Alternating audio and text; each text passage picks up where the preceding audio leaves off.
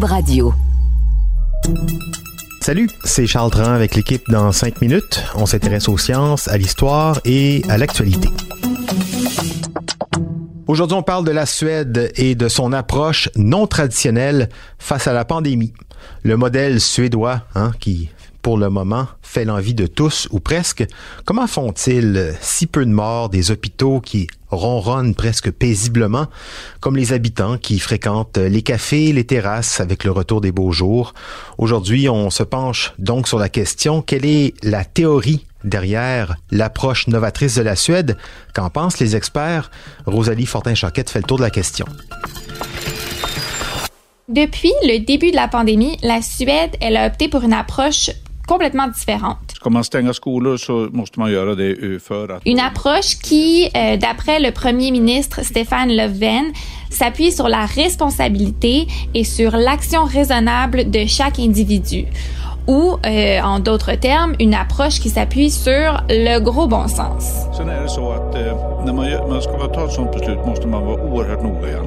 Donc, euh, oui, on a fermé les écoles secondaires, les universités et on encourage les personnes à risque à s'isoler, mais les restaurants, les magasins, les gyms, etc., tout est encore ouvert. On demande seulement à la population d'être prudent, de se laver les mains et de rester chez eux tant qu'ils peuvent. La raison derrière ça, le gouvernement suédois, dans le fond, cherche à appliquer un modèle qui est soutenable à long terme pour la santé de ses citoyens, oui, mais aussi pour l'économie du pays. Donc leur mantra pour la pandémie, c'est que c'est un marathon, c'est pas un sprint. C'est donc pas une approche qui vise à stopper le virus, c'est une approche qui vise à le ralentir assez pour que le système de santé soit jamais engorgé. Parce que de mettre le pays en lockdown complet, ben ça leur ferait perdre de 20 à 25% de leurs travailleurs de la santé. Mais au fait, c'est quoi la théorie derrière ça? Il y a un article de Katarina Giritli Nigren et Anna Olofsson qui est sorti récemment dans le Journal of Risk Research et qui explique que la gestion suédoise de, du COVID-19, elle relève de la gouvernance, de la conduite et de la responsabilisation individuelle. Et ça, c'est une rationalité politique qui a une longue histoire dans l'État-providence suédois. C'est un principe clé de la stratégie suédoise de la promotion de la santé et c'est un principe qui repose sur l'hypothèse qu'il y a des, des informations appropriées qui sont fournies et que les individus sont en mesure de faire des choix corrects, scientifiquement fondés, tout en minimisant et en gérant les risques. Par contre, il faut penser que de préconiser l'autonomie, c'est aussi de considérer que tout le monde a le même potentiel pour se protéger. Et ça, c'est pas tout le temps vrai. Et les auteurs de cet article-là sont pas les seuls à soulever quelques questions par rapport à cette approche. Donc, dernièrement, il y a eu une lettre ouverte écrite par plus de 20 scientifiques et chercheurs qui a été publiée dans les médias suédois. Et la lettre, elle reproche au gouvernement d'initier une approche d'immunité collective, hein, la fameuse herd immunity, une approche qui est assez problématique, merci. Il y a même un article écrit par plusieurs chercheurs suédois dont la prépublication est disponible sur le web et qui tente de prévoir les conséquences du modèle suédois.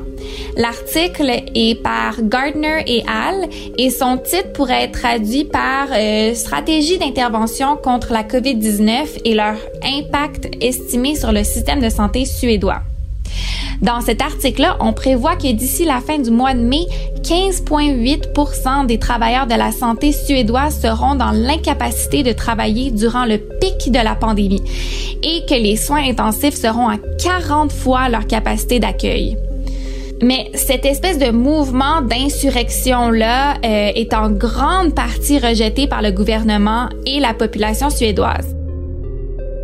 En fait, la population suédoise, selon les derniers sondages, soutient à plus de 75% l'approche de son pays.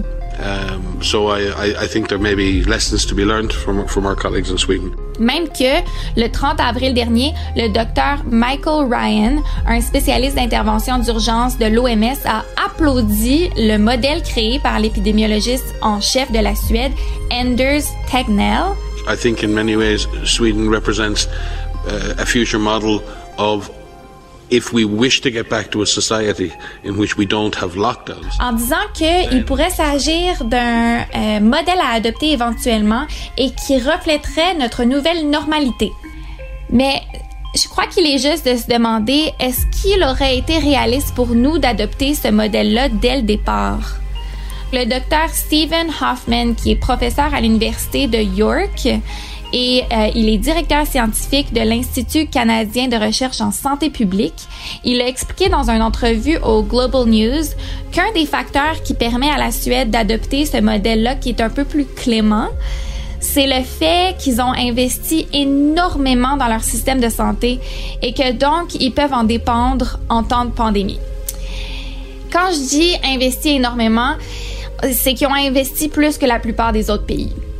L'autre facteur, c'est que la confiance du peuple suédois en son gouvernement est super élevée et que donc c'est plus facile de dépendre sur le fait que tout le monde va faire sa part.